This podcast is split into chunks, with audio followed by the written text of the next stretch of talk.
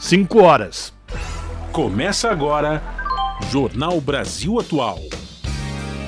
Produção em parceria com Brasil de Fato. Movimentos populares, política, direitos humanos, economia, mundo do trabalho, cultura e prestação de serviço. Jornal Brasil Atual.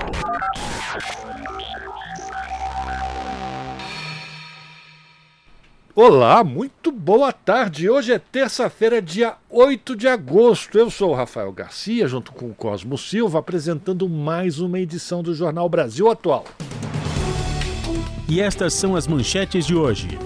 Presidente Lula afirma que a cúpula da Amazônia vai propor um plano de ação detalhado e abrangente para o desenvolvimento sustentável da região. Cerimônia em Belém do Pará marca os 15 anos do Fundo Amazônia. Entre 2008 e 2019, 1 bilhão e 800 milhões de reais foram aplicados em 102 projetos. E em depoimento à CPMI dos atos golpistas, Anderson Torres nega omissão e diz que não havia informações sobre ataque no 8 de janeiro. Ato realizado na Faculdade de Direito da USP denuncia a ação do governador Tarcísio de Freitas que beneficia grileiros em São Paulo. Projeto do governo paulista prevê a venda de terras devolutas com até 90% de desconto.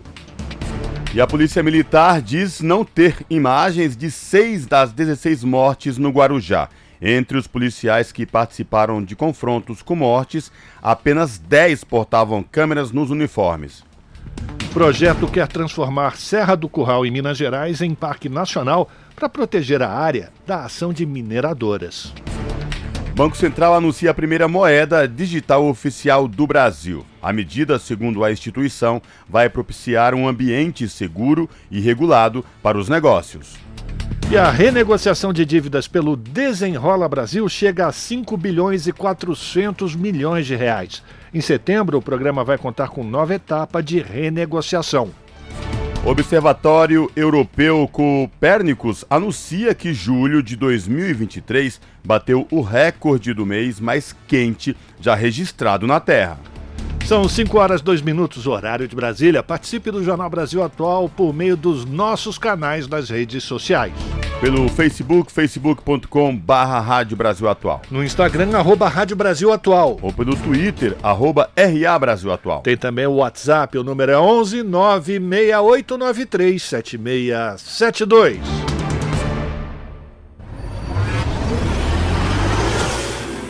Jornal Brasil Atual, uma parceria com Brasil de Fato.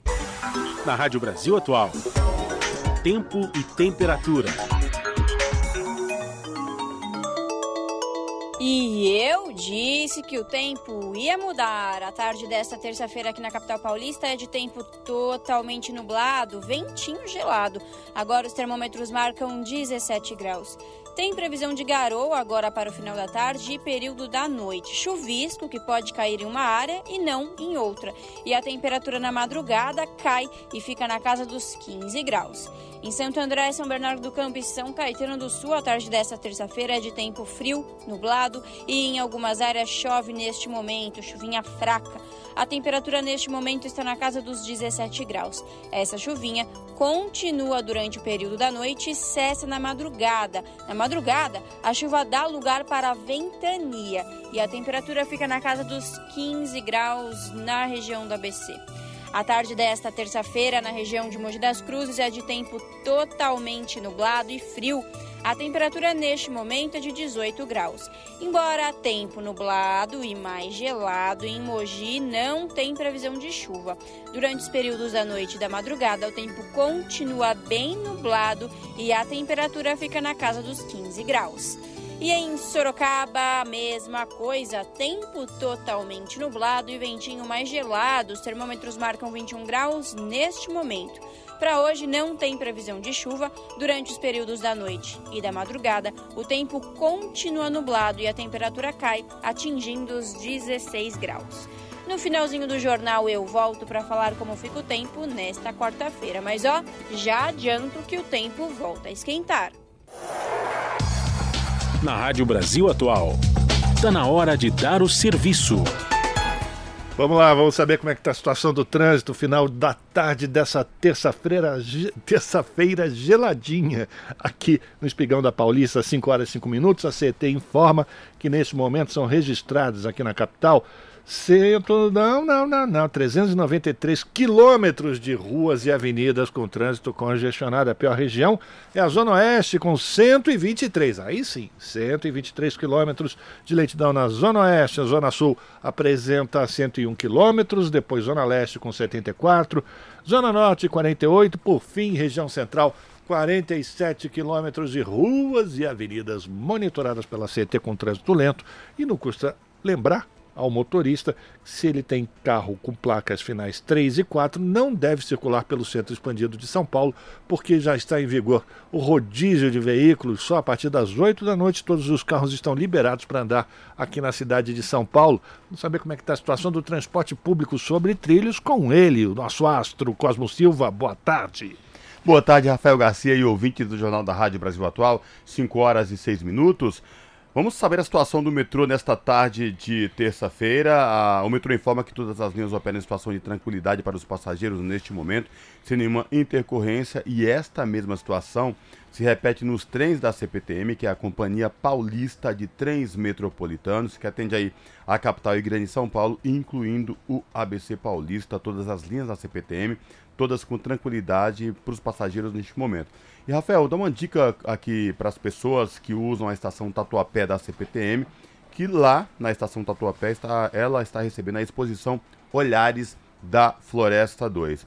Essa mostra, que será exibida até o dia 31 do, de agora, de agosto, é resultado de imagens compiladas de 20 comunidades e aldeias da região paraense, promovidas pela ONG Imagens Mágicas, tá? E, portanto, é, imagens falando um pouco da Amazônia, a Amazônia que está recebendo a cúpula da Amazônia, né? Então aí, ó, pois é, quem estiver passando pelo metrô Tatuapé pode visitar essa exposição aí, Olhares Mágicos da Floresta 2, lá na estação Tatuapé do metrô, Rafael. Pois é, vamos saber como é que está a situação do trânsito agora para o motorista que pretende chegar na região do ABC ou Baixada Santista utilizando Anchieta Imigrantes. Pela Imigrantes não tem nenhum problema, porém, pela Anchieta, se você vai para a Baixada Santista, vai encontrar uma operação. Opa, peraí. Ah, sim, piscou aqui para mim a, Econo...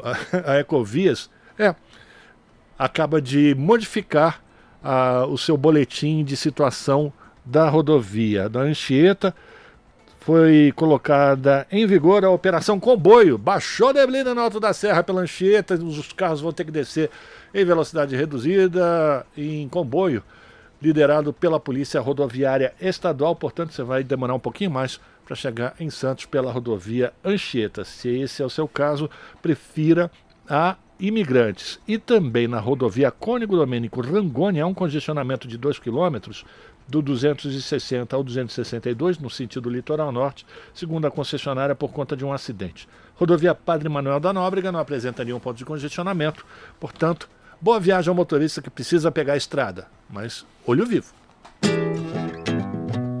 Rádio Brasil Atual, 98.9 FM.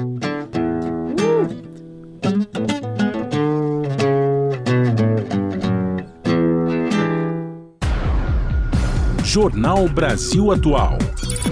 Uma parceria com Brasil de Fato. São 5 horas e 8 minutos.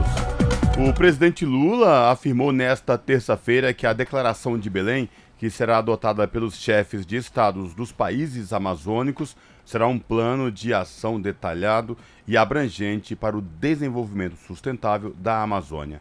Em discurso na cúpula da Amazônia, em Belém, Lula disse que as soluções passam pela ciência e pelos saberes produzidos na região.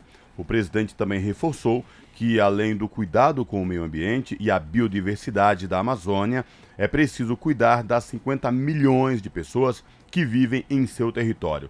A cúpula da Amazônia reúne os países da Organização do Tratado de Cooperação Amazônica, criada em 1978, que estava há 14 anos sem uma reunião formada por Bolívia, Brasil, Colômbia, Equador, Guiana, Peru, Suriname e Venezuela, a organização forma o único bloco socioambiental da América Latina.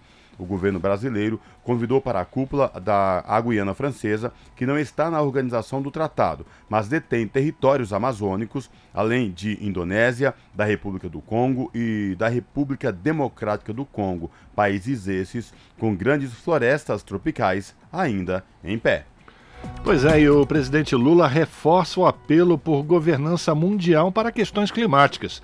A declaração foi dada durante a live semanal Conversa com o presidente, transmitida direto de Belém do Pará, onde ele está coordenando a cúpula da Amazônia. Quem vai trazer as informações é a Sayonara Moreno. Pouco antes de receber os chefes de Estado da região amazônica nesta terça-feira, o presidente Luiz Inácio Lula da Silva defendeu mais uma vez uma governança mundial para as questões climáticas. O Brasil tem exigido uma nova governança mundial. Porque se você tirar uma decisão aqui em Belém sobre a questão do clima e não houver uma decisão de cumprimento, volta para o Estado Nacional e os congressos nem sempre aprovam. E aí as coisas não funcionam. Pelo menos na questão climática, haja uma governança que quando a gente decidir, seja lei para os países cumprirem. Lula voltou a defender que a ONU, Organização das Nações Unidas, seja remodelada com espaço para mais países, sobretudo no Conselho de Segurança. É preciso que a gente tenha país africano, país da América Latina, país asiático. É preciso que países como a Índia estejam dentro da ONU, que a Alemanha esteja dentro da ONU, que o Japão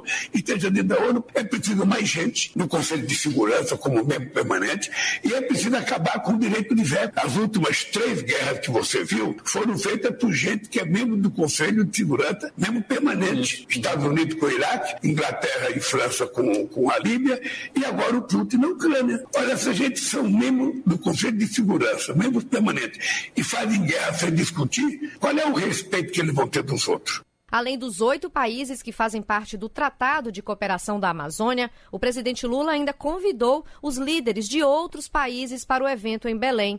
Congo, República do Congo, Indonésia, Alemanha, Noruega e França. Para o presidente brasileiro, a cúpula da Amazônia vai ser um marco em defesa da questão do clima. Ainda na live, o presidente Lula destacou a importância dos investimentos internacionais na preservação da floresta amazônica e que o assunto precisa ser tratado de forma mais ampla na COP28 no fim do ano nos Emirados Árabes. Essa gente precisa ter em conta, sabe, que a responsabilidade de cuidar do planeta não é só do Brasil que tem a Amazônia, que tem o Cerrado, que tem o Pantanal, que tem a Caatinga, não, que tem a Floresta Atlântica. A responsabilidade é de todos. Se eles já destruíram para se industrializar, eles agora têm uma dívida do passado que é preciso repor para ajudar os países que ainda podem fazer manutenção da floresta. O presidente também defendeu que todas as nações façam sua parte no contexto das mudanças climáticas. Além disso, garantiu que o Brasil está cumprindo o que lhe compete e que até 2030 o país vai zerar os índices de desmatamento. Durante o encontro desta terça, os líderes amazônicos vão analisar a proposta do governo para a assinatura da Declaração de Belém, um documento conjunto sobre as questões ambientais na região. Da Rádio Nacional em Brasília, Sayonara Moreno. São 5 horas e 13 minutos. O Supremo Tribunal Federal formou maioria de votos para manter a decisão que determinou o governo do ex-presidente Bolsonaro a adoção de medidas para proteger integralmente territórios com presença de indígenas isolados. A decisão foi assinada em novembro do ano passado pelo ministro Edson Fachin, relator do caso, e está em julgamento definitivo no plenário virtual modalidade na qual os ministros inserem os votos no sistema eletrônico do Supremo e não há deliberação presencial. Além do relator, os ministros Alexandre de Moraes, Carmen Lúcia, Luiz Roberto Barroso, Gilmar Mendes, Rosa Weber, Dias Toffoli e Luiz Fux votaram no mesmo sentido. Nunes Marques não referendou a decisão por entender que é necessário comprovar as alegações de falta de proteção dos indígenas. André Mendonça também acompanhou o relator, mas fez ressalvas. O pedido de proteção foi feito ao STF pela Articulação dos Povos Indígenas do Brasil.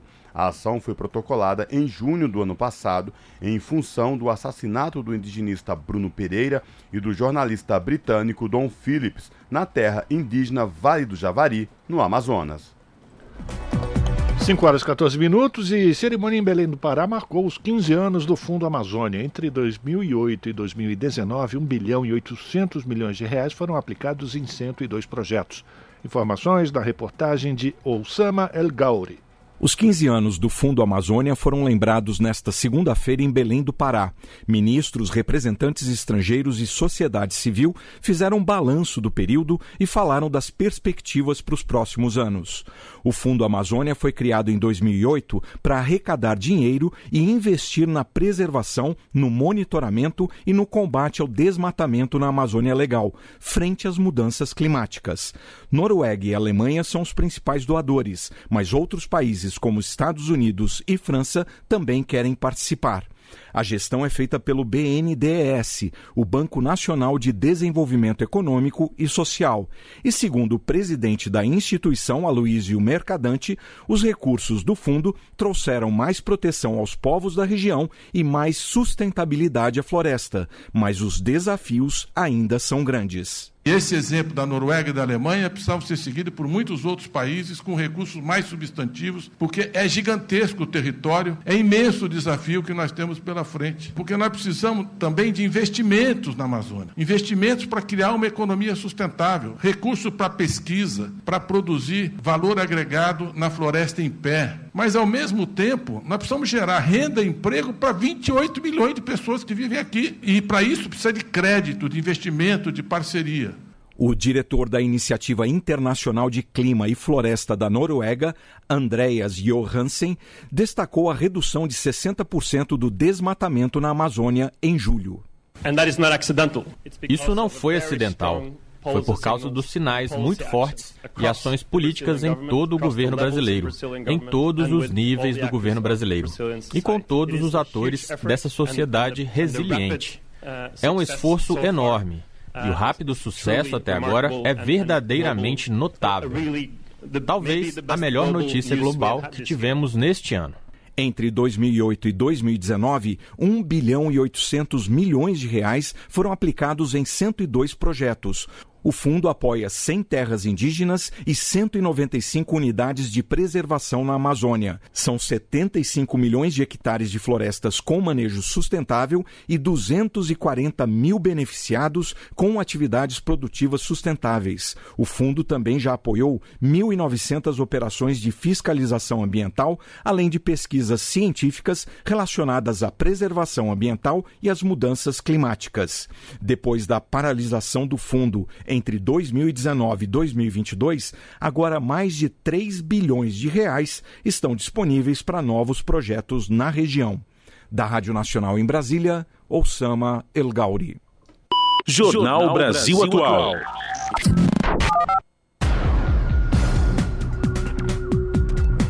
E o nosso contato agora no Jornal da Rádio Brasil Atual é com Eduardo Maretti.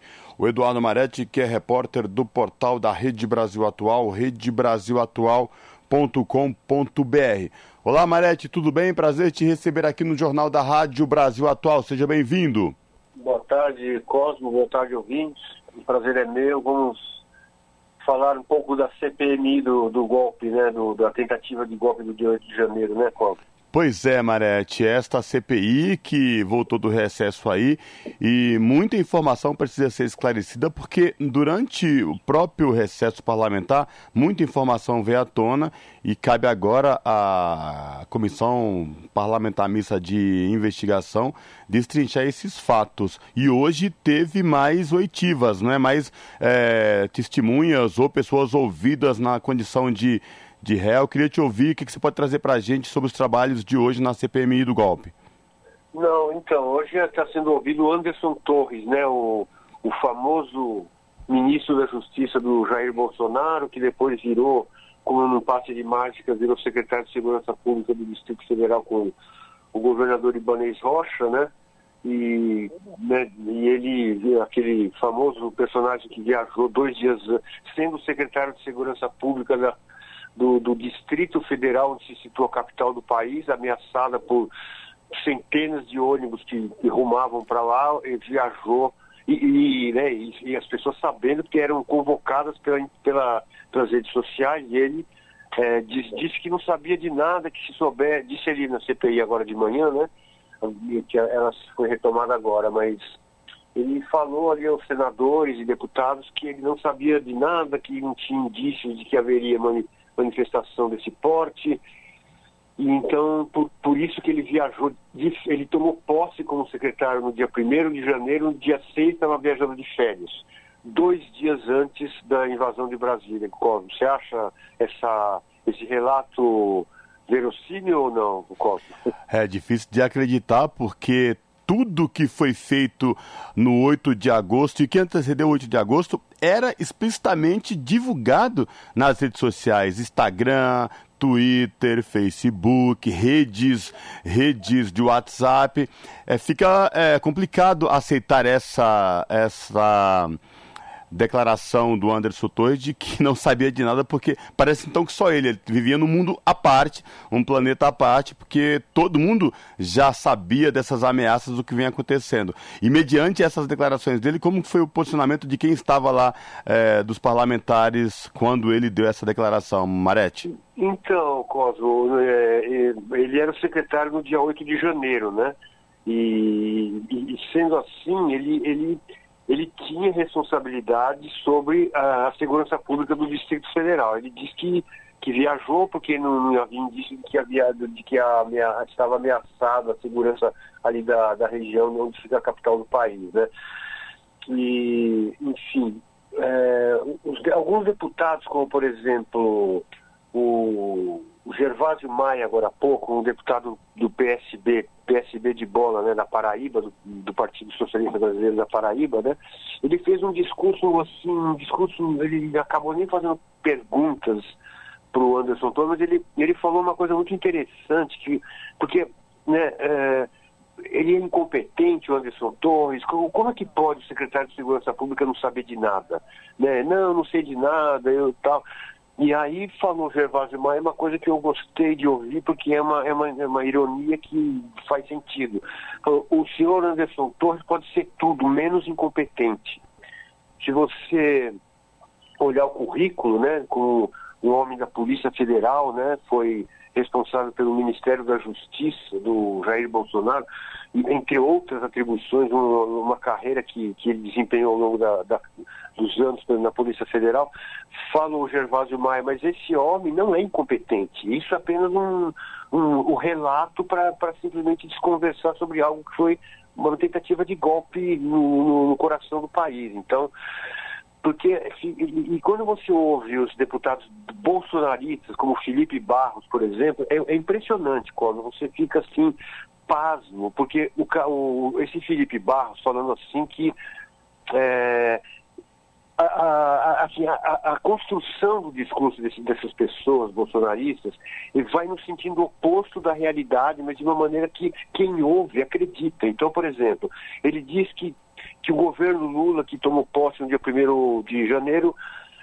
se, se dedicou a construir uma, uma narrativa, eles falam narrativa a cada parágrafo, eles falam na palavra narrativa três vezes. Então, diz ele lá, o Felipe Barros, que o governo Lula construiu uma narrativa para induzir a população a acreditar que haveria um golpe, né? E tudo aquilo que aconteceu em Brasília no dia 8 de janeiro foi um, uma espécie de um teatro, ou então, não sei, talvez uma uma fantasia, uma, uma fantasia coletiva, uma alucinação coletiva do Brasil inteiro que estava ali vendo nada mais, nada menos que uma, a, a culminância né, da construção de um teatro é, que foi ali articulado pelo governo Lula para convencer as pessoas de que haveria.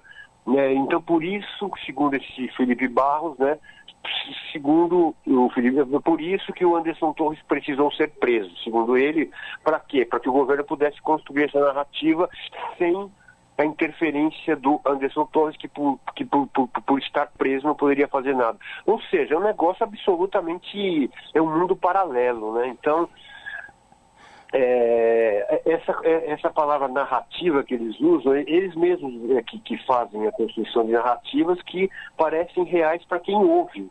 Eu mesmo tenho parentes, assim, conheço pessoas, sabe aquelas tias de WhatsApp? Que, entende? Que, que te manda. E as pessoas acreditam. Uh, ontem mesmo eu estava vendo um post de uma pessoa na, no, no Facebook né, um comentário de uma pessoa que estava ali aplaudindo e pedindo a prisão do, do Alexandre de Moraes, né? pedindo a prisão, dizendo que ele era o ia ser responsável por, por, liberar as drogas, né? Uma coisa assim absurda. Então, é, e eles vão construindo. Só que sabe quantas pessoas tinha, tinha é, comentando esse post que eu vi no Facebook ontem contra o Alexandre de Moraes, Cosmo? Hum. 70 mil pessoas só comentando, fora uhum então, assim, eles alcançam uma população muito grande. Então, é, continua sendo grave, porque, como diz muitas pessoas, inclusive disse o presidente Lula, já o bolsonarismo o bolsonarismo está ativo, né? Exato. Então, e a, e a CPMI está tentando aí fazer o trabalho de, de, de colher informações, levantar informações, quebras de sigilos e tudo, para ver se consegue, ao final, do, do, do trabalho ajudar né, a, a Polícia Federal ou, ou, não, ou trazer novos elementos, assim, independentemente da Polícia Federal, para poder é, somar nas apurações que podem podem levar muita gente a ser punida, que, é... como, como, se deve num país democrático. É verdade. E eles que se atentem, porque ontem mesmo a PGR pediu condenação exemplar dos primeiros 40 réus do 8 de janeiro.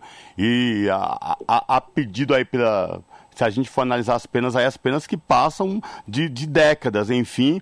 É, pelo que eu vi, uh, as penas podem chegar a 30 anos, né? Mas é, no Brasil tem aquela coisa, você, você pode matar 10 pessoas que você não, não fica mais do que. Você não pode ficar mais do que 30 anos numa condenação. Então, isso é uma discussão que está no Congresso Nacional, né? Mas voltando à CPMI, né, é, da, do, do, do 8 de janeiro, a eu estou achando assim, a Elisiane Gama, a relatora, ela está tá, tá muito, acho que precisando, ela está precisando se informar melhor antes de fazer as leitivas, viu, Cosmo? Então, por exemplo, ela, ela faz um discurso, faz uma, várias perguntas para o Anderson Torres. O Anderson Torres, que é uma pessoa que está muito bem instruída, é um delegado da Polícia Federal, tem advogados competentes, né? Ele, ele simplesmente está destruiu a fala da, da, desculpa a senadora que com todo respeito é uma senadora respeitável e tudo, mas ela, ela não se preparou para fazer essa oitiva, assim como não se preparou para fazer a oitiva do Silvinei Vasques, que era o chefe da Polícia Rodoviária Federal. É, então ela faz todo um discurso, faz uma pergunta, o cara rebate e fala, não, a senhora, se a senhora ler o documento, a senhora vai entender. E o tempo todo assim, entendeu? É, ela, ela não, não consegue é, chegar, na, na, sentar na cadeira ali e fazer interrogatório sabendo de dados ou dando informações. Ela faz a pergunta, o, o, o, o Anderson Torres, no caso, responde, contesta, diz que ela está tá errada, e pronto, fica por isso mesmo. Ela fica olhando para a cara dele e parte para outra pergunta e assim vai. Então, é, tá muito complicado, viu? assim, quem assistiu, acompanhou como nós acompanhamos a CPI do, da pandemia da Covid-19, tem saudade do senador é, Renan Calheiros lá no relatório, porque ele realmente fazia, muitas pessoas até achavam que ele era agressivo demais, mas ele, ele entrava ali com informações, entendeu?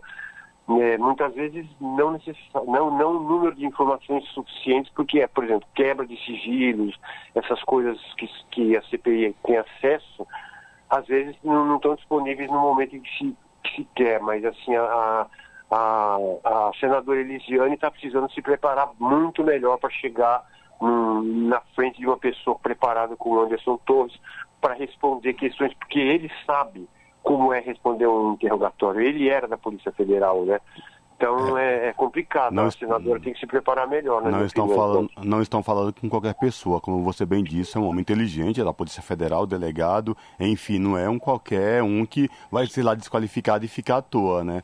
Com muito, certeza. Muito bem essa sua colocação. Mareta, a gente continua acompanhando aqui os desdobramentos da CPMI do golpe acompanhando também na Rede Brasil Atual, redebrasilatual.com.br. A gente vai se falando aí porque muita, tem muitas histórias ainda, muitos depoentes que vão serão convocados, tem questão de quebra de sigilos, enfim, é, voltaram do recesso e é só o começo. A gente continua se falando, espero falar contigo em uma próxima oportunidade. Viu? Abraço. Um abraço, Cosmo, um abraço, ouvintes, até a próxima. Falamos aqui com Eduardo Maretti, no jornal Brasil Atual. Você está ouvindo? Jornal Brasil Atual. Uma parceria com Brasil de Fato. São 5 horas 29 minutos e no Jornal Brasil Atual nós conversamos agora com a deputada estadual Beth Sael. Beth, que é deputada pelo Partido dos Trabalhadores. Isso porque Nesta terça-feira, personalidades do mundo acadêmico, lideranças políticas, partidárias, de movimentos sociais e também do movimento estudantil se reuniram no Largo, na Faculdade de Direito do Largo São Francisco no ato em defesa das terras públicas e pela democracia, exatamente para protestar contra a chamada Lei da Grilagem, que prevê a venda de terras devolutas do estado de São Paulo e que beneficia grandes latifundiários que invadiram essas terras e que agora podem adquiri-las com até, acreditem, se quiser, 90% de desconto. Beth, muito boa tarde, bem-vindo ao Jornal Brasil Atual. Tudo bem com você? Boa tarde, é, tudo bem, graças a Deus. É um prazer estar falando com vocês mais uma vez. E realmente, né, as coisas, é, quando se trata do, do governo Tarcísio, é muito complicada, né? E nós fomos lá para fortalecer esse movimento e, ao mesmo tempo, aguardar uma decisão do Supremo de uma ação direta de inconstitucionalidade que esperamos seja favorável ao movimento, seja favorável às trabalhadoras e os trabalhadores que querem plantar, que querem produzir alimentos. Pois é, Beth, mas essa é uma lei, é um projeto que já foi aprovado ainda é fruto dos governos do João Dória e do Rodrigo Garcia, que são tucanos, né? Mas depois de sancionada, tem sido executada de uma maneira muito célere pelo atual governador. Como é que os movimentos, como é que eh, juridicamente é possível frear esse tipo de ação, uma vez que ela também está sendo analisada pelo Supremo Tribunal Federal, como você já adiantou aqui para gente, Beth? Exatamente isso, quer dizer, já nós entramos com a ação direta de inconstitucionalidade, a, a Procuradoria-Geral da República considerou é, o nosso pedido, a representação é, correta, encaminhou para o Supremo, está nas mãos da ministra Carmen Lúcia, uh, já foram feitas audiências com a ministra, uh, com deputados federais do nosso partido, com deputados estaduais, e agora uh, ela, ela deu a entender que vai colocar isso no pleno, ou seja, no plenário, para ser é, deliberado pelo conjunto dos ministros do Supremo. Beth, e nós esperamos. Pois Oi. não, pois não, pode terminar. E nós esperamos que isso aconteça o mais rapidamente possível. Ela se comprometeu nessa audiência a, a, a colocar ainda neste mês de agosto. Então, é um mês emblemático que nós estamos aguardando é, o desenrolar desse processo e a gente espera que não haja nenhum ministro que peça vistas. Porque o que acontece? O governador, enquanto ele não tem essa decisão, ele está pondo as terras para vender. Né? É, um, é, um, é um compromisso tão grande com o agronegócio que eles querem rapidamente oferecer essas terras a preço de banana, né? Pois é. E os caras vão comprando, porque e formando novamente grandes latifúndios. É, exatamente. Ele, o, o Tarcísio está querendo é, criar o fato consumado. Vamos tentar explicar para as pessoas que estão nos acompanhando aqui o que é essa chamada lei da grilagem. Então, o latifundiário, principalmente nas regiões ali do Paranapanema, onde já existe um grande conflito pela terra, ele invadia terras que eram do estado de São Paulo, terras chamadas terras devolutas, tomava conta daquela área e agora é, o governo federal, o governo estadual está propondo um desconto de 90% do valor dessas terras para que eles concretizem a grilagem, a invasão dessas terras. É uma reforma agrária ao contrário, né? É uma reforma agrária que privilegia o grande capitalista, o cara que tem muito dinheiro para comprar as terras e que não produz. Isso é importante as pessoas, os seus ouvintes, é, entenderem. É, ele pega grandes glebas de terra, grandes hectares, é, e coloca lá algumas cabeças de gado, né, e fala que a terra dele é produtiva, e a gente sabe que não é. Eu conheço muito bem aquela região do Pontal do Paranapanema, atuo lá há muitos anos, é, conheço as cidades, é, já visitei por diversas vezes as vilas agrárias que nós temos ali. Ali é uma região aonde foi feita a reforma agrária, foi muito bem feita, deu muito certo. As pessoas produzem alimentos e tem mais. produz um alimento livre de agrotóxico, produz um alimento que é saudável, produz um alimento que vem da agricultura sustentável, que é o oposto deste pessoal, desses grileiros que tomaram essas terras, né? Porque se fosse nós, se fosse o pessoal do MST, é considerado tudo a, a, imediatamente governos e, e as elites desse, desse estado é, acabam taxando o, o movimento de é, criminalizando o movimento, né? E quando é feito por eles próprios, o governo até abre essas essas oportunidades entre aspas para essa turma adquirir as terras a preço de banana, porque é isso que o governo está fazendo.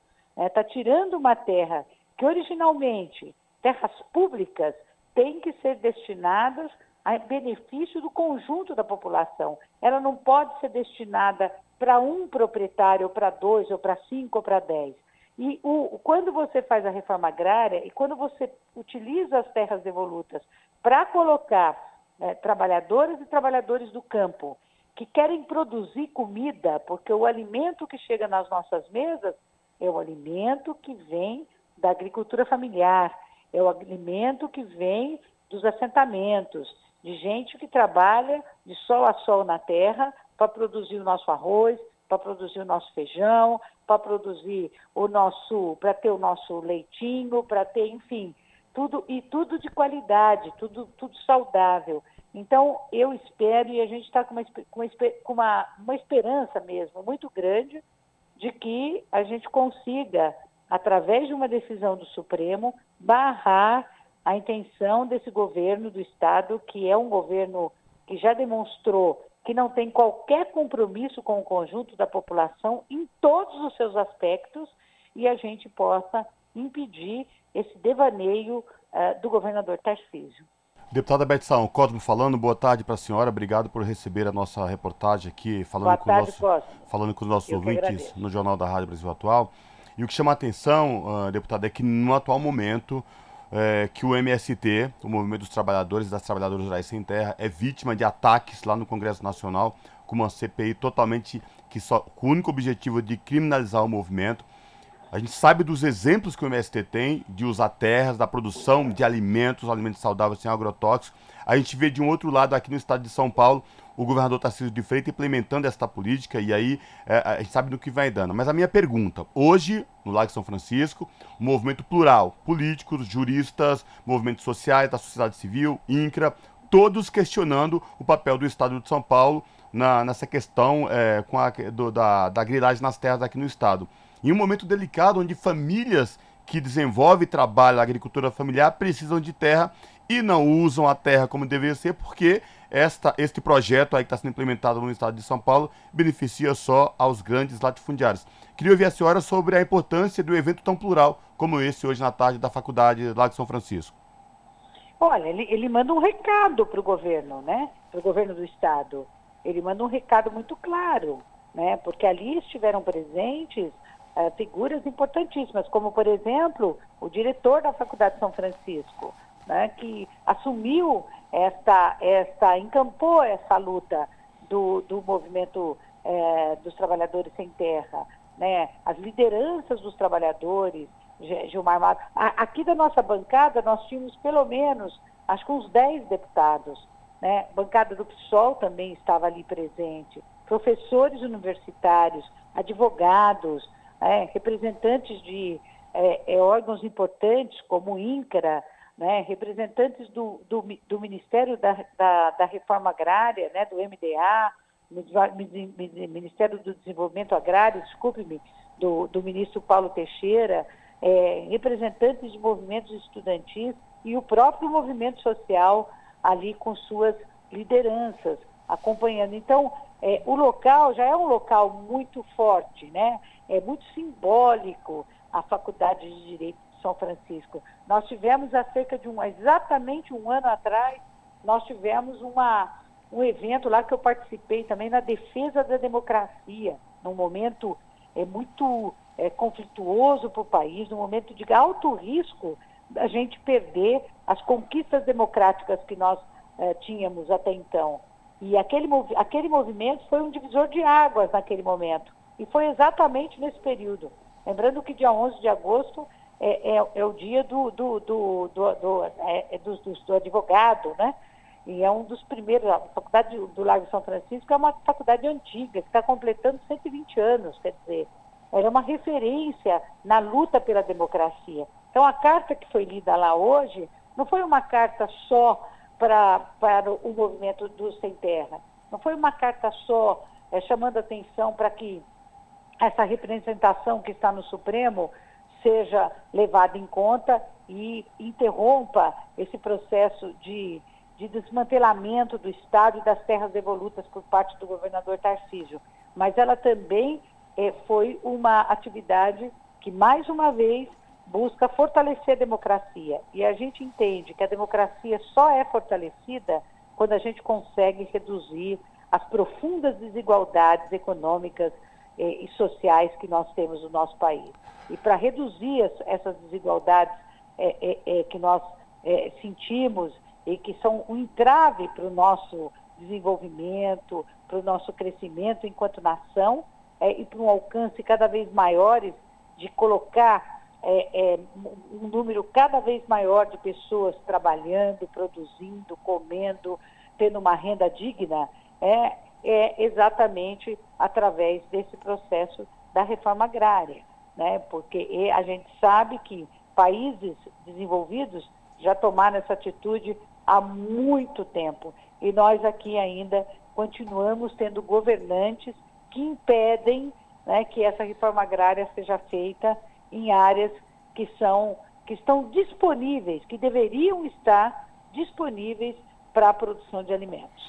Perfeito. Agradecer a participação da deputada estadual pelo Partido dos Trabalhadores, Beth Saão, que esteve presente, participou do ato em defesa das terras públicas e pela democracia, ato que aconteceu nesta terça-feira no Largo de São Francisco, a Faculdade de Direito da Universidade de São Paulo, uh, um protesto contra a chamada lei da grilagem e a expectativa de que o processo que está sendo analisado pelo Supremo Tribunal Federal permita que seja barrada essa entrega de terras públicas para os grandes latifundiários no estado de São Paulo. Deputada, muito obrigado pela sua participação, um abraço e até uma próxima oportunidade. Obrigada, Rafael. Obrigada, Cosmo. Um abraço a vocês e um abraço a todos os seus ouvintes. Estamos sempre à disposição. Obrigado. Conversamos com a deputada Beth Saão, aqui no Jornal Brasil Atual. Você está ouvindo? Jornal Brasil Atual. Uma parceria com Brasil de Fato. São 5 horas e 42 minutos. Relator do PL das fake news diz que órgão fiscalizador será definido pelo Colégio de Líderes. A repórter Lara Raj acompanhou o encontro dos deputados com o Conselho de Comunicação do Congresso. O deputado Orlando Silva, do PCdoB de São Paulo, relator na Câmara do chamado PL das Fake News, afirmou que o Colégio de Líderes Partidários vai definir a estrutura regulatória, ou seja, a entidade para supervisionar a aplicação das regras previstas para as plataformas digitais. Segundo ele, isso está pendente para a apresentação de um novo parecer à proposta que tramita em regime de urgência e, conforme acordado com o presidente Arthur Lira, deve ser votada ainda neste semestre. Segundo o relator, alguns deputados defendem que a Anatel, a Agência Nacional de Telecomunicações, assuma a atribuição, e outros aderiram a uma proposta da Comissão de Direito Digital da OAB, a Ordem dos Advogados do Brasil, de criação de um sistema regulatório para supervisionar a aplicação das previsões do texto. E esse instante nós debatemos com o presidente Arthur Lira, tivemos um encontro na última quinta-feira para avaliar, inclusive, esses cenários. A definição será feita no Colégio de Líderes sobre qual é o melhor arranjo. As declarações foram dadas em audiência pública sobre o tema desinformação promovida pelo Conselho de Comunicação Social do Congresso Nacional.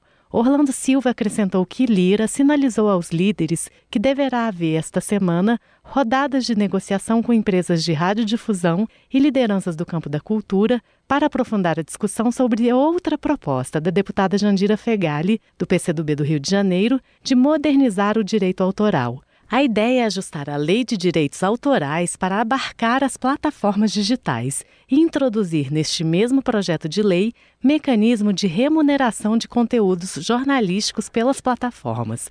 Conforme o relator, se esta negociação for bem sucedida, terá sido vencido um item controverso do PL das fake news, a remuneração dos conteúdos jornalísticos, que era um fato de tensão e entrave para a tramitação da proposta.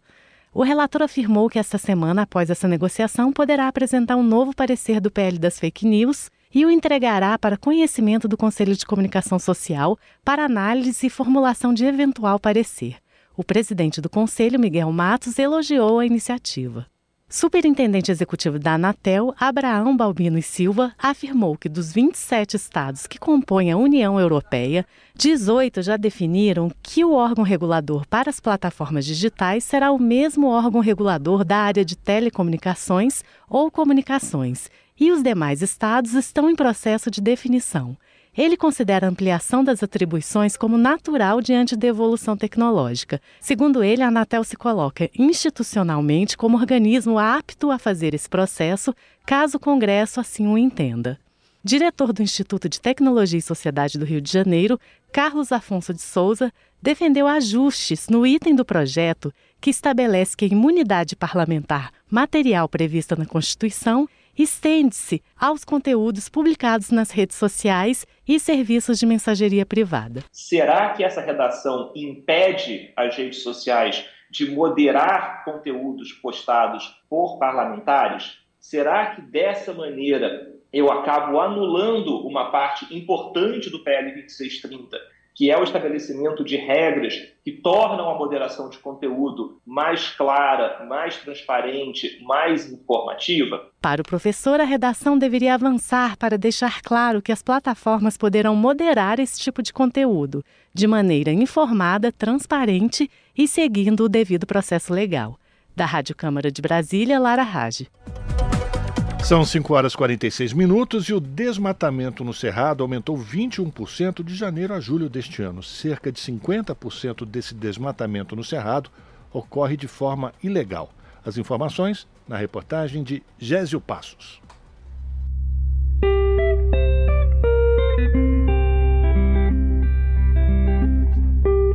Ao contrário da Amazônia, onde o desmatamento diminuiu 42% neste ano, a derrubada do Cerrado continua.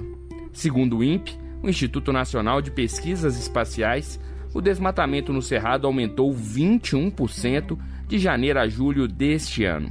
E a principal área de expansão do desmatamento é a região do Matopiba, sigla para os estados do Maranhão, Tocantins, Piauí e Bahia, na borda leste do Cerrado brasileiro, na divisa com a Caatinga e com a Amazônia. Esta região representa quase 75% de todo o desmatamento do Cerrado em 2023, segundo o IPAM, o Instituto de Pesquisa Ambiental da Amazônia.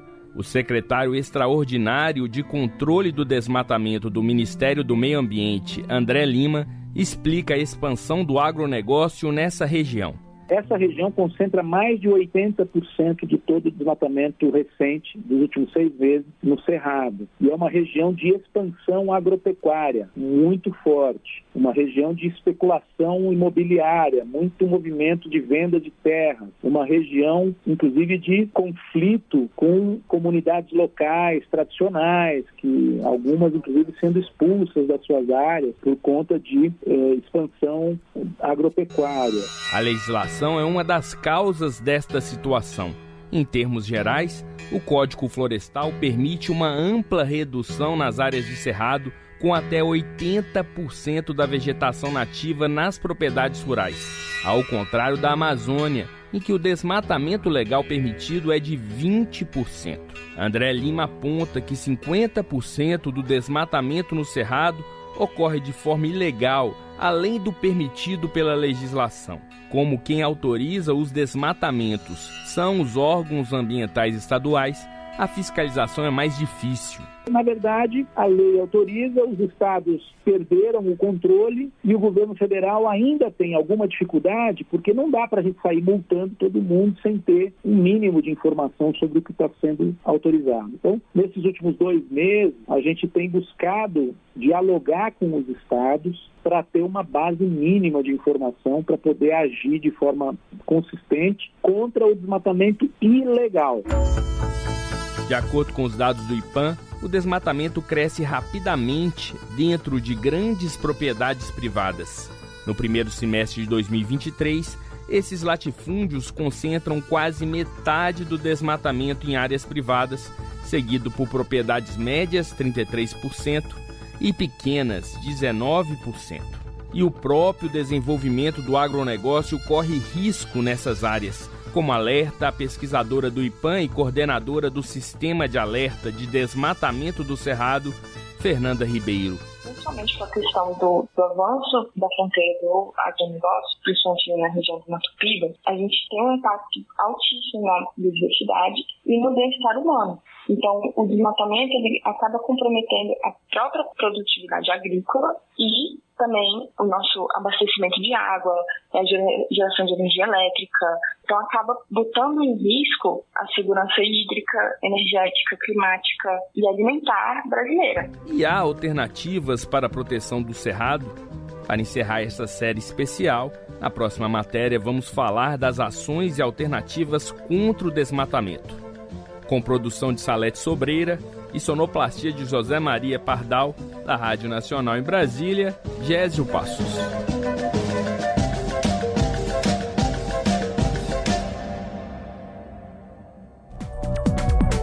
São 5 horas e 50 minutos.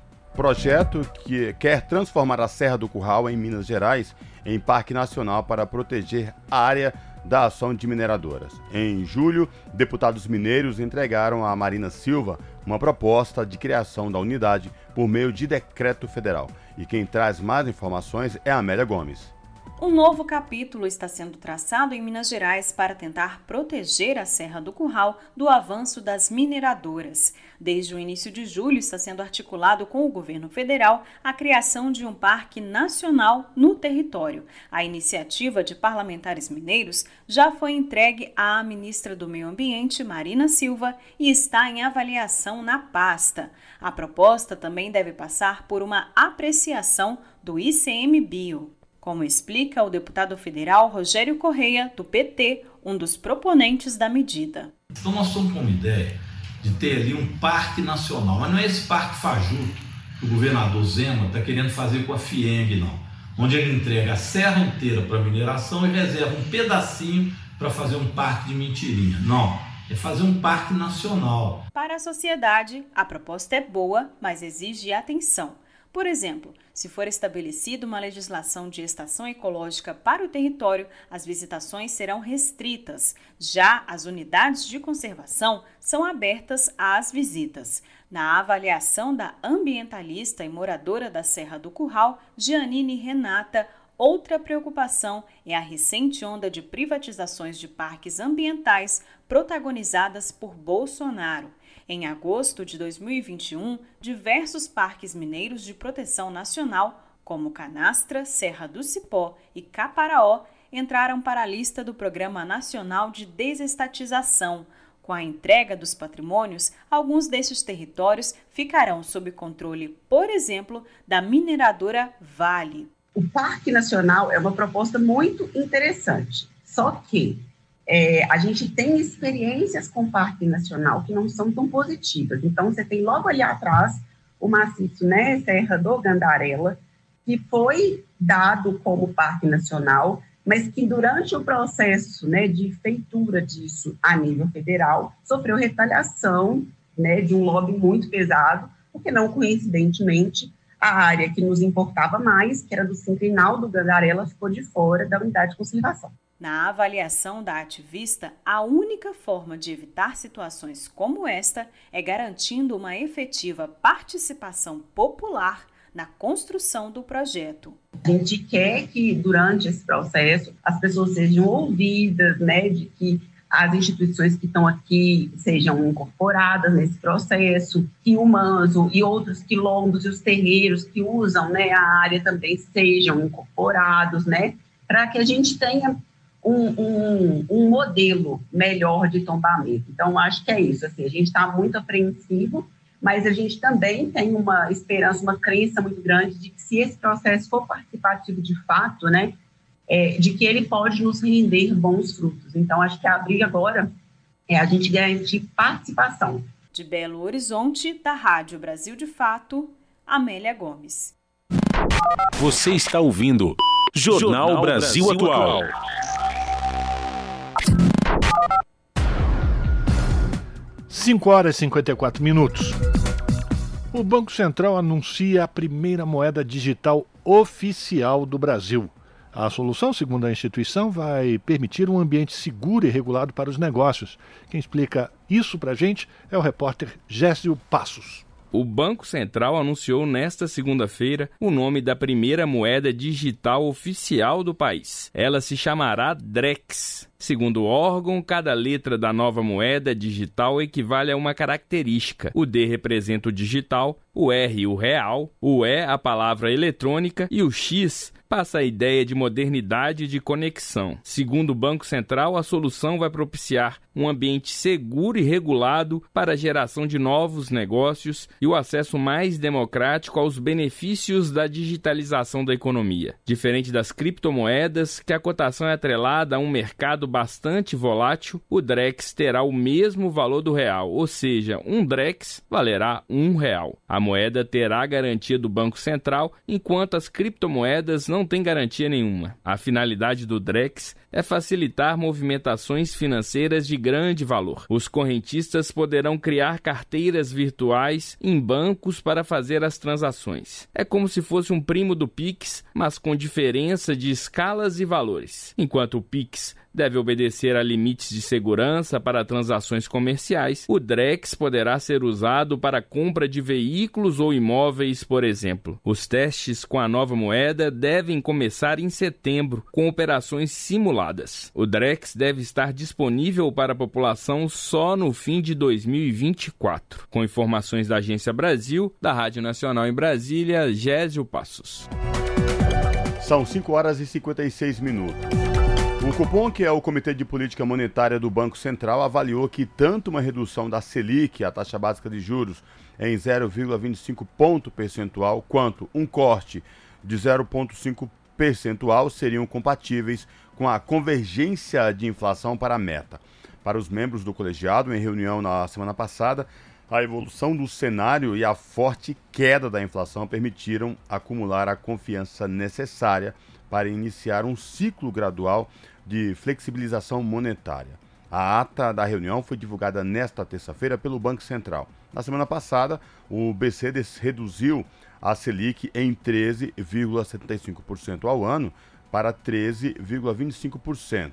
Foi o primeiro corte de juros em três anos. O cupom também informou que os membros do colegiado preveem, por unanimidade, cortes de 0,5 ponto nos próximo, nas próximas reuniões. Segundo a ata, o órgão avalia que esse será o ritmo adequado para manter a política monetária necessária para controlar a inflação. E a renegociação de dívidas pelo Desenrola Brasil chega a 5 bilhões e 400 milhões de reais. Em setembro, o programa vai contar com nova etapa de renegociação. Quem vai trazer as informações é a repórter Daniela Longuinho. A renegociação de dívidas pelo programa Desenrola Brasil mais que dobrou em relação às duas semanas anteriores e alcançou 5 bilhões e 400 milhões de reais em volume financeiro. O balanço da Febraban, Federação Brasileira de Bancos, divulgado nesta segunda-feira, trata exclusivamente da faixa 2, voltada para pessoas com renda de dois salários mínimos até 20 mil reais. Rafael Baldi, diretor adjunto de produtos da Febraban, apresenta os números de contratos e clientes atendidos até o momento. A gente tem 5,4 bilhões de reais de volume renegociado. E a gente está falando aqui de um total de 4,8 milhões de clientes, né? um total de contrato aqui de mais de 900 mil contratos renegociados. É, a gente não tem informação de desconto, tá? Isso aqui é muito particular, varia em função do prazo da dívida vencida, quantas dívidas o cliente tem. Isso aqui são dados do sistema financeiro. O número representa aumento de quase 120% em relação aos 2 bilhões e meio de reais somados nos 15 dias anteriores. Para a Febraban, após esse pico por desnegativar inadimplentes, a tendência agora é de manutenção do nível das renegociações. O número de concessão de, de renegociações ele vai se manter no máximo nesse nível que a gente está vendo agora. Tá? A gente vai ter sim um aumento de saldo, mas o número de concessão, o número de procura, ele vai se estabilizar essa primeira fase aqui, que vai até 31 de dezembro, a gente acredita que deve atingir aqui um máximo um total de 12 a 15 milhões de clientes. A Febraban ressalta que cada banco tem sua estratégia de negócio e adota políticas próprias para adesão ao desenrola.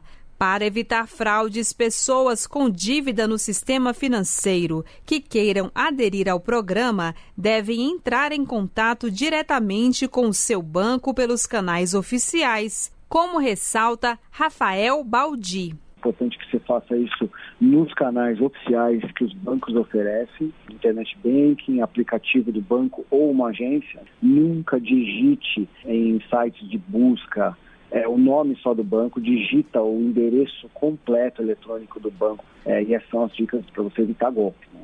A partir de setembro, o programa Desenrola Brasil vai contar com uma nova etapa de renegociação de dívidas para quem possui renda de até dois salários mínimos ou inscritos no CAD único e com dívidas de até 5 mil reais. Com colaboração de Dayana Vitor, da Rádio Nacional em Brasília, Daniela Longuinho.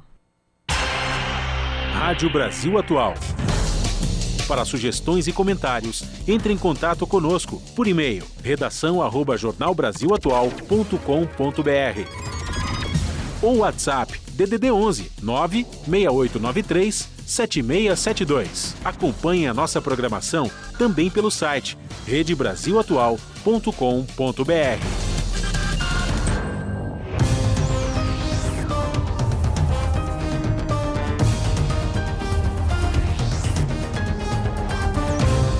Agora, 6 horas, 1 minuto, hora da gente fazer aquele contato com a redação da TVT para a gente conhecer quais serão os destaques da edição de hoje do seu jornal, que você sabe, começa pontualmente às 7 da noite, pelo canal 44.1 digital, sinal aberto para toda a região metropolitana de São Paulo, ou se você preferir, também pela internet, nosso canal no YouTube, youtube.com/barra TVT. E quem vai trazer os destaques desta terça-feira é a apresentadora do seu jornal, a Ana Flávia Quitério. Boa noite, Flavinha. Diga aí os destaques de hoje. Olá, Rafa, Cosmo e Fábio. Uma excelente noite a vocês e a todos os ouvintes da Rádio Brasil Atual. E vamos aos destaques desta terça gelada e chuvosa aqui em São Paulo. Quem acompanhou o seu jornal de ontem e até mesmo vocês não foram pegos desprevenidos, não é mesmo? Saíram com o casaco a mais, com o guarda-chuva, porque sabiam que haveria mudança no tempo que vai até quinta-feira. Então, se preparem até quinta-feira para continuar com guarda-chuva dentro da bolsa, da mochila e sempre com um casaquinho a mais, porque a tendência é o declínio dessa temperatura. Mudando de assunto, com frio, sem frio, tem destaques aqui no seu jornal. Começando que uma pesquisa do Instituto Brasileiro de Defesa do Consumidor, o IDEC, mostra que o valor das mensalidades de alguns planos de saúde coletivo aumentaram quase duas vezes em comparação ao reajuste dos planos individuais. E claro, com, com esse encarecimento não poderia ser diferente, né? Muitos trabalhadores estão deixando o sistema privado e adotando o sistema, o sistema público, né? Sobrecarregando ainda mais o SUS. A gente tem que agradecer o SUS porque, em vista dos outros países onde não tem um atendimento é, de graça do Serviço Público de Saúde, A gente agradece todos os dias, mas é claro que um aumento de pessoas utilizando esse tipo de serviço sobrecarrega, e é o que vem acontecendo. Então é por isso é muito importante né, o poder público ampliar o investimento na saúde como direito humano, humano básico, porque no caso você ajuda a levantar, né, enfim, a, a agregar mais por esse trabalho público para quem estiver migrando, né, quem estiver voltando ou quem estiver indo para o sistema público de saúde, assim deixando esse sistema carérrimo que é o sistema privado. Outro assunto hoje aqui no seu jornal é o mapa colaborativo dos movimentos sociais em saúde que vai encontrar os problemas do Sistema Único de Saúde, falando nele, a partir, a partir das comunidades. A iniciativa envolve também o Ministério da Saúde, Conselho Nacional de Justiça e a Fiocruz. A ideia é que esse projeto tenha uma construção coletiva. E quem ganha é a sociedade. Feliz, felizmente, a sociedade ganhando alguma coisa, né? Porque nos últimos anos a sociedade, os trabalhadores só perdeu. Que terá aí, no caso, uma, um canal direto, né? A sociedade ela vai ter então esse canal direto para informar problemas locais e também conseguir acompanhar as medidas aplicadas para tornar a saúde pública ainda melhor. Que é bom, pode melhorar muito mais, não é mesmo, gente? E para finalizar, hoje em São Paulo, na Faculdade de Direito do Largo São Francisco, movimentos sociais, estudantes e também juristas, com parlamentares, participaram do ato em defesa das terras públicas e também da democracia. E por que isso? É, é, o, na ocasião, né, foi denunciado que o governador de São Paulo, Tarcísio de Freitas, ele tem vendido terras públicas com 90% de desconto. O que beneficia dessa vez não é a sociedade, não é o trabalhador, e sim grileiros e atrapalha a reforma agrária. A nossa repórter, a Gerana Rodrigues, ela foi até o local do ato e traz todos os detalhes, todas as informações sobre esse tema de muito interesse social. É bem bacana.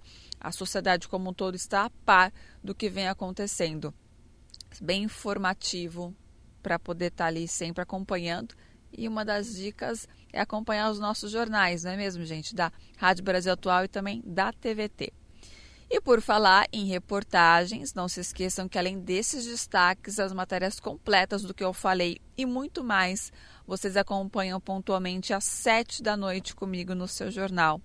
Além disso, também esquecendo que hoje vamos falar de CPI, do MST e também CPMI dos atos violentos, atos golpistas do 8 de janeiro, que está rolando ainda, mas trazemos todas as informações para vocês. Certo? Então eu desejo a vocês, meus amigos, companheiros, um excelente jornal. Fábio, Cosme, Rafa. Beijão grande para todo mundo. Que vocês estão aí debaixo das cobertas. Liguem pontualmente às 7 da noite pelo 44.1 UHF digital youtube.com.br e também pelo 512 Claro TV para quem mora na região do ABC. No quentinho da coberta, para vocês estarem bem informados, acompanhe o seu jornal. Beijo grande então novamente a todos e até daqui a pouco. Esse é o Jornal Brasil Atual. Uma parceria com Brasil de Fato. São 6 horas e 7 minutos. Prefeitura de São Paulo vai instalar 200 câmeras no centro da cidade. Meta é colocar 20 mil câmeras em toda a cidade até o fim do ano que vem. As informações na reportagem de Nelson Lim. A Prefeitura de São Paulo assinou nesta segunda-feira o contrato com um consórcio de empresas que vai administrar o sistema de câmeras conhecido como Smart Sampa. De acordo com a Prefeitura, serão instaladas neste ano mais de 200 câmeras no centro de São Paulo com reconhecimento facial automático para ajudar a reconhecer foragidos da justiça na região central, além de identificar possíveis desaparecidos. As câmeras também serão usadas para registrar delitos em andamento e, neste caso, as autoridades policiais serão acionadas imediatamente. É o que explicou o secretário adjunto da Secretaria de Segurança Urbana, Júnior Fagotti. Serve quando a pessoa já é procurada ele tem, ele é um egresso do, do sistema penitenciário, ele, ele é, tem, cometeu algum tipo de, de, de, de delito ele está sendo procurado pela, ou seja, ele já tem uma decisão que está sendo procurado. Ou se a pessoa uma pessoa desaparecida, né, que está tanto no Banco de Dados de Direitos Humanos do município de São Paulo.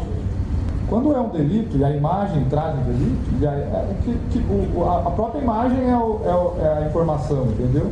Então, a, e aí depois a tentativa de captura. A meta é colocar 20 mil câmeras em toda a cidade até o fim do ano que vem, além de integrar 20 mil câmeras privadas e de outras concessionárias. O investimento da concessionária no sistema será de quase 10 milhões de reais. Uma preocupação dos críticos do sistema é com seu uso para violação da privacidade e para burlar a Lei Geral de Proteção dos Dados, conforme explicou o pesquisador de direitos digitais do IDEC, Luan Cruz. Acho que a primeira e mais preocupante é que esse é um sistema de vigilância massiva que coleta os dados de todas as pessoas que transitam pela cidade. E isso vai de encontro a um princípio da necessidade, da finalidade, da proporcionalidade, que são princípios da LGPD. Ou seja, a LGPD diz que você tem que tratar o mínimo de dados possíveis para alcançar uma determinada finalidade. E nesse caso não, você coleta o máximo de dados possíveis, né? com o sistema de reconhecimento facial nas ruas. Sem contar que o Smart Sampa não tem só o sistema de reconhecimento facial, ele tem uma integração de bases de dados, tem monitoramento de redes sociais. Mas a prefeitura afirma que haverá dois comitês, um que garantirá o cumprimento da Lei Geral de Proteção de Dados, adotando medidas para restringir o acesso das informações das câmeras a poucas autoridades, e outro comitê, do Smart Sampa, irá avaliar se a imagem identificada de um eventual foragido da justiça corresponde realmente à pessoa procurada. Ainda assim, Lua afirma que o sistema possui algoritmos que falham na identificação de pessoas negras e que por isso há uma campanha em curso, Tire meu rosto da sua mira, contra a instalação desse sistema. Não existe correção técnica para que ele não seja e não tenha um viés racista. É por isso que a gente defende que essa tipo de tecnologia sequer deve ser utilizada nos espaços públicos. E essa é uma posição que já vem sendo adotada pelo Parlamento Europeu, por diversas cidades nos Estados Unidos, que baniram o uso dessa tecnologia. E como a gente sabe que essa correção não é possível, então a utilização dela também não pode ser feita aqui no Brasil. Apesar de afirmar que não haverá participação de entidades da sociedade civil nos comitês, a prefeitura afirmou que apresentará os dados mensais do Smart Sampa de forma transparente. Da Rádio Nacional em São Paulo, Nelson Lim. São 6 horas 10 minutos. A Secretaria da Segurança Pública de São Paulo informou que, em pelo menos seis das 16 mortes de civis decorrentes da Operação Escudo no litoral de São Paulo, os policiais não utilizavam câmeras corporais nos uniformes. As imagens das câmeras serviriam para elucidar se as mortes ocorreram em confronto com os policiais ou se as vítimas foram simplesmente executadas. A Operação Escudo teve início no último dia 28, em reação à morte no dia anterior do policial da rota, Patrick Bastos Reis. A Polícia Militar de São Paulo instituiu as câmeras corporais em junho de 2021. Até o momento, a corporação conta com cerca de 10 mil equipamentos, abrangendo pouco mais da metade dos batalhões policiais do Estado. Durante a sua campanha ao governo de São Paulo, Tarcísio de Freitas chegou a defender a retirada dos equipamentos. Diante da reação dos setores organizados, ele voltou atrás quando assumiu o governo. Na prática, no entanto, o programa permanece congelado durante a atual gestão, que até o momento não adquiriu novas câmeras. São 6 horas e 12 minutos. E a Prefeitura do Rio decreta a proibição do uso de celular em salas de aula. Em caso de descumprimento da regra, o professor poderá advertir o aluno. As informações na reportagem de Carolina Pessoa. A Prefeitura do Rio de Janeiro decretou nesta segunda-feira a proibição do uso de celulares e outros dispositivos eletrônicos dentro de sala de aula. A proibição também vale durante a explicação do professor e na hora de realizar trabalhos individuais ou em grupo na unidade escolar, fora da sala. De acordo com o decreto, a utilização deve ser permitida apenas em situações específicas, como quando houver autorização expressa do professor regente para fins pedagógicos, tais como leituras e pesquisas, e para os alunos com deficiência ou com problemas de saúde que necessitam destes dispositivos para monitoramento ou auxílio de sua necessidade. Nestes casos, o aluno deverá utilizar os aparelhos de forma silenciosa e de acordo com as orientações do professor. Ainda segundo o decreto, os dispositivos devem ser guardados na mochila ou bolsa do próprio aluno, desligado ou ligado em modo silencioso e sem vibração. Em caso de descumprimento das regras, o professor poderá advertir o aluno e cercear o uso, assim como acionar a equipe gestora da unidade. O secretário municipal de Educação, Renan Ferreirinha, explicou a medida. Toda vez que uma criança recebe uma notificação ou acessa uma rede social na sala de aula, é como se ela estivesse saindo dessa sala. Toda a sua atenção, o seu foco é perdido nesse momento. Um relatório recente da Unesco mostrou que o uso inadequado de celulares está muito associado com menos curiosidade, menos controle emocional e até diagnósticos de depressão e ansiedade por parte das crianças. A tecnologia precisa ser utilizada de forma consciente e responsável. A psicopedagoga Marisa Balbá classifica a decisão como polêmica. É uma decisão polêmica, mas para uso pedagógico está liberado. Então, podemos fazer esse equilíbrio nessa utilização. A pedagoga e psicopedagoga Mariana Freitas vê a nova legislação com bons olhos. O decreto está baseado em relação à utilização é, do uso de celular né, ou de qualquer dispositivo tecnológico sem fins pedagógicos. Então, é, pensando nesse formato, eu acredito que seja positivo, é, tendo em vista que os alunos, eles com o celular sem esse fim, né, sem nenhum propósito, ele acaba acarretando em distração. O decreto também estabelece que os aparelhos tecnológicos, quando utilizados em sala de aula, devem ser considerados ferramentas de aprendizagem e não devem ser motivo de interrupção do processo educacional e que compete aos pais e responsáveis orientar os alunos sobre o uso adequado e sem tempo excessivo de aparelhos tecnológicos. Da Rádio Nacional no Rio de Janeiro, Carolina Pessoa. Você está ouvindo? Jornal Brasil Atual, uma parceria com Brasil de Fato. São 6 horas 15 minutos. Em Brasília, durante solenidade, um deputado defendeu transformar a carreira da Anvisa em típica de Estado. A repórter Maria Neves acompanhou e traz as informações. Durante a homenagem aos 70 anos do Ministério da Saúde ao Dia Nacional de Vigilância Sanitária, comemorado em 5 de agosto, o deputado Marcelo Crivella, do Republicanos do Rio de Janeiro, adiantou que irá apresentar projeto para transformar a carreira de funcionários da Agência Nacional de Vigilância Sanitária em típica de Estado. Crivella foi um dos autores do pedido para a realização da sessão solene. A legislação brasileira não traz uma definição clara sobre quais seriam as carreiras típicas de Estado ou suas prerrogativas. Essas carreiras são apenas mencionadas na Constituição de 1988, que prevê a regulamentação em lei. E essa lei nunca foi aprovada. No entanto, há consenso segundo o qual as carreiras típicas de Estado estão diretamente ligadas às funções que só podem ser exercidas por funcionários públicos. Dentre as mais comumente citadas, constam as atividades ligadas à administração da justiça, à fiscalização financeira e do trabalho, além daquelas relacionadas ao orçamento público. Para a secretária de Vigilância em Saúde do Ministério da Saúde, Etel Maciel, é necessário que não apenas os servidores da Anvisa, mas de todo o Ministério da Saúde sejam da carreira típica de Estado para serem protegidos das pressões externas. Além disso, a secretária ressaltou que, ao contrário do que pensa parte da população, que associa o Sistema Único de Saúde somente a hospitais ou unidades básicas de saúde, todos os brasileiros são usuários do SUS. Todos nós usamos o SUS. Quando nós abrimos a nossa torneira e bebemos a nossa água, nós utilizamos a vigilância que vai dar a qualidade da água que nós tomamos. Quando nós sentamos no restaurante e almoçamos, nós estamos utilizando a regulação que a Anvisa faz. Então, o nosso Sistema Único de Saúde, ele está em todos os locais. No, no café que eu tomo, no mamão que eu como, qualquer ação que eu faço, o Ministério da Saúde está presente. Autor do pedido de homenagem aos 70 anos do Ministério da Saúde, o deputado Augusto Púpio, do MDB de Alagoas, também ressaltou a abrangência do SUS. O parlamentar lembrou que o sistema é responsável por oferecer à população desde vacinas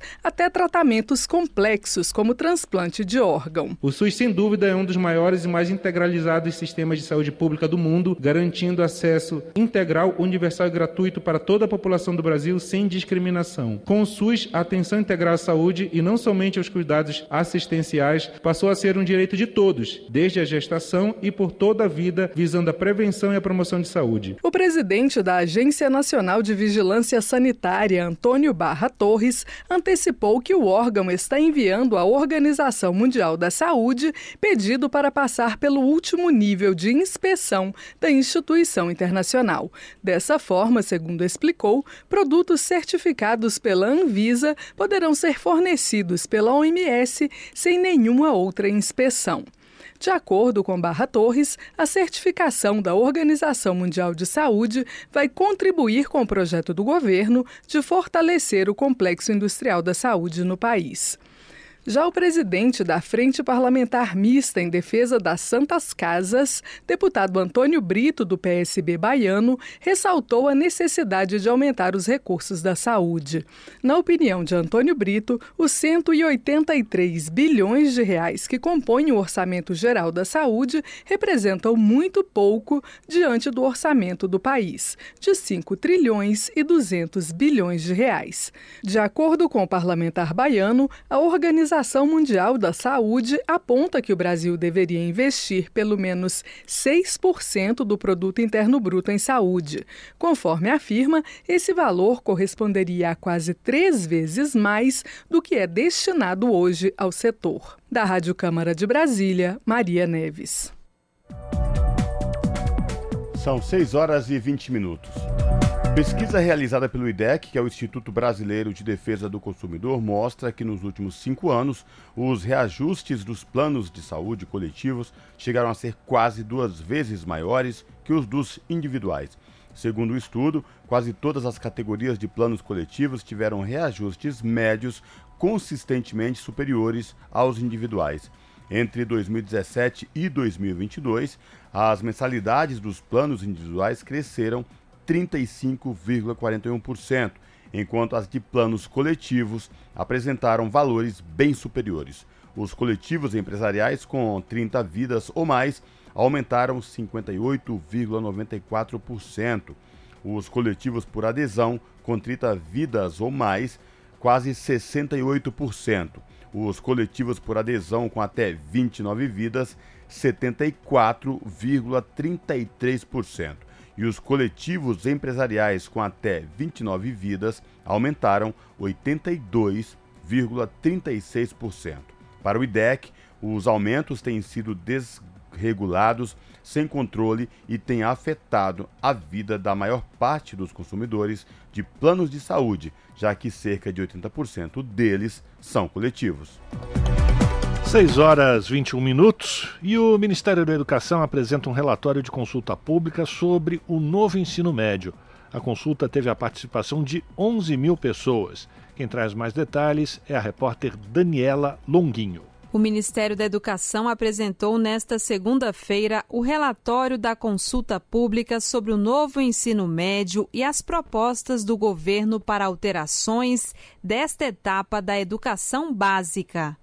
O documento propõe a recomposição da formação geral básica para 2.400 horas, exceto para cursos técnicos, a redução de 5 para 3 no número de itinerários formativos e a manutenção do Enem 2024 voltado à formação básica.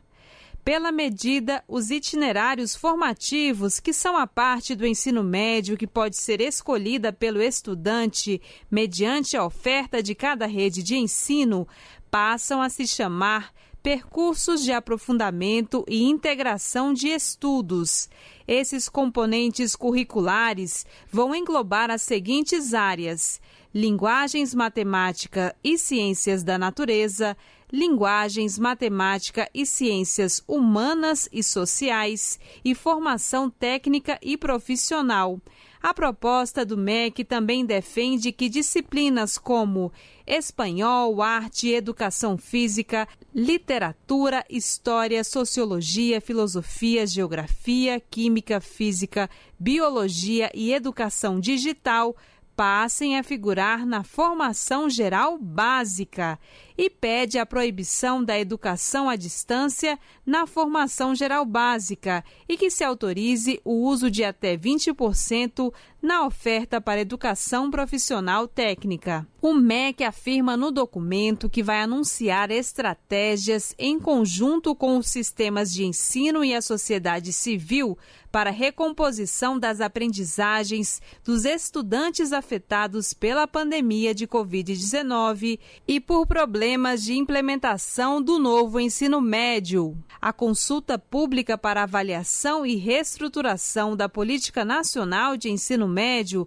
contou com a participação de 11 mil pessoas pela plataforma Participa Mais Brasil, além de 139 mil participantes via WhatsApp, sendo 102 mil estudantes, mil jovens que não se identificaram como estudantes, 30 mil professores e cerca de 5.500 gestores. Da Rádio Nacional em Brasília, Daniela Longuinho.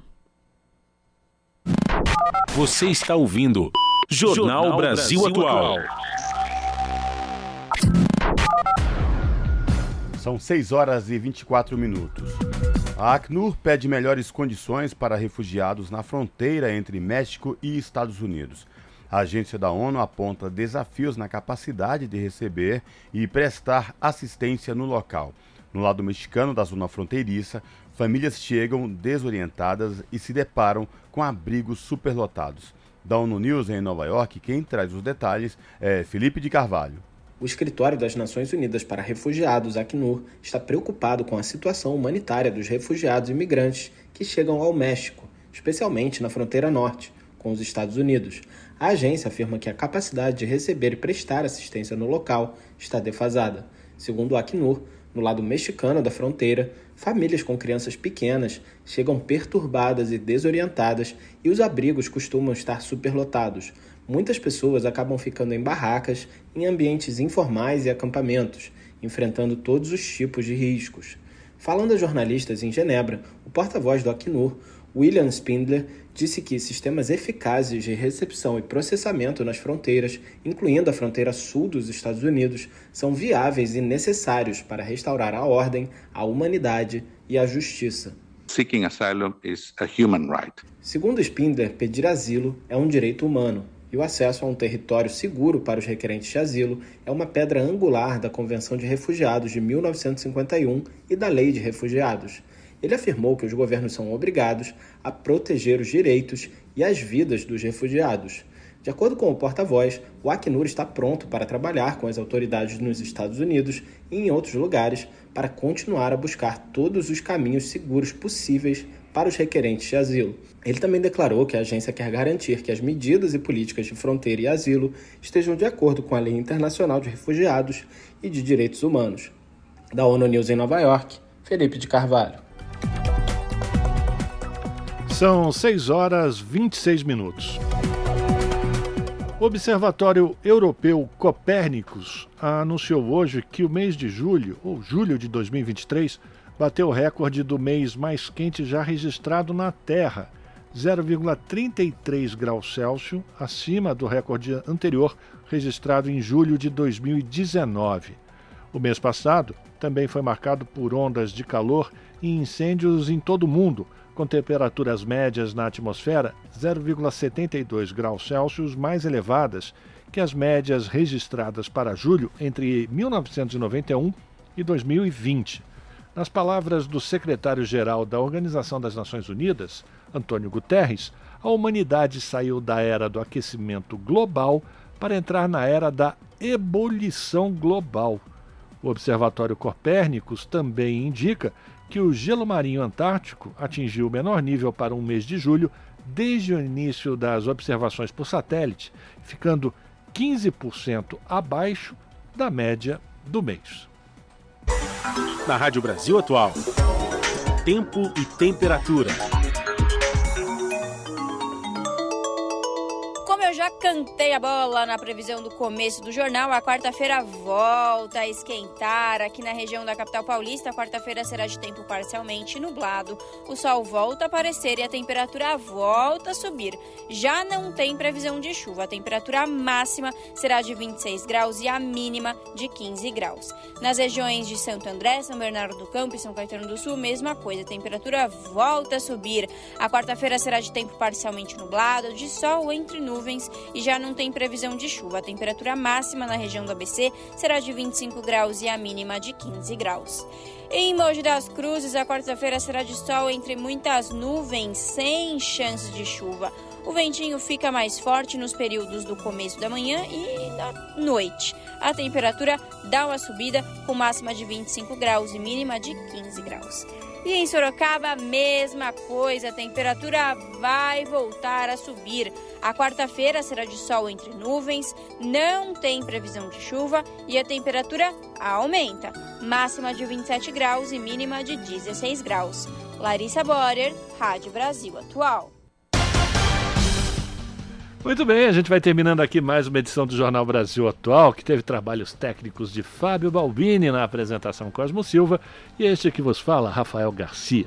Você fica agora com o papo com Zé Trajano. E você sabe, a partir das sete da noite você acompanha o seu jornal, o seu jornal que vai ao ar pelo canal 44.1 digital e também você pode acompanhar pela internet na rede da TVT no YouTube, youtube.com/barra. A todas e todos que nos acompanharam aqui no Jornal Brasil, muito obrigado pela sua companhia. A gente deseja para vocês um ótimo final de terça-feira, prometendo voltar amanhã a partir das 5 da tarde. Até lá!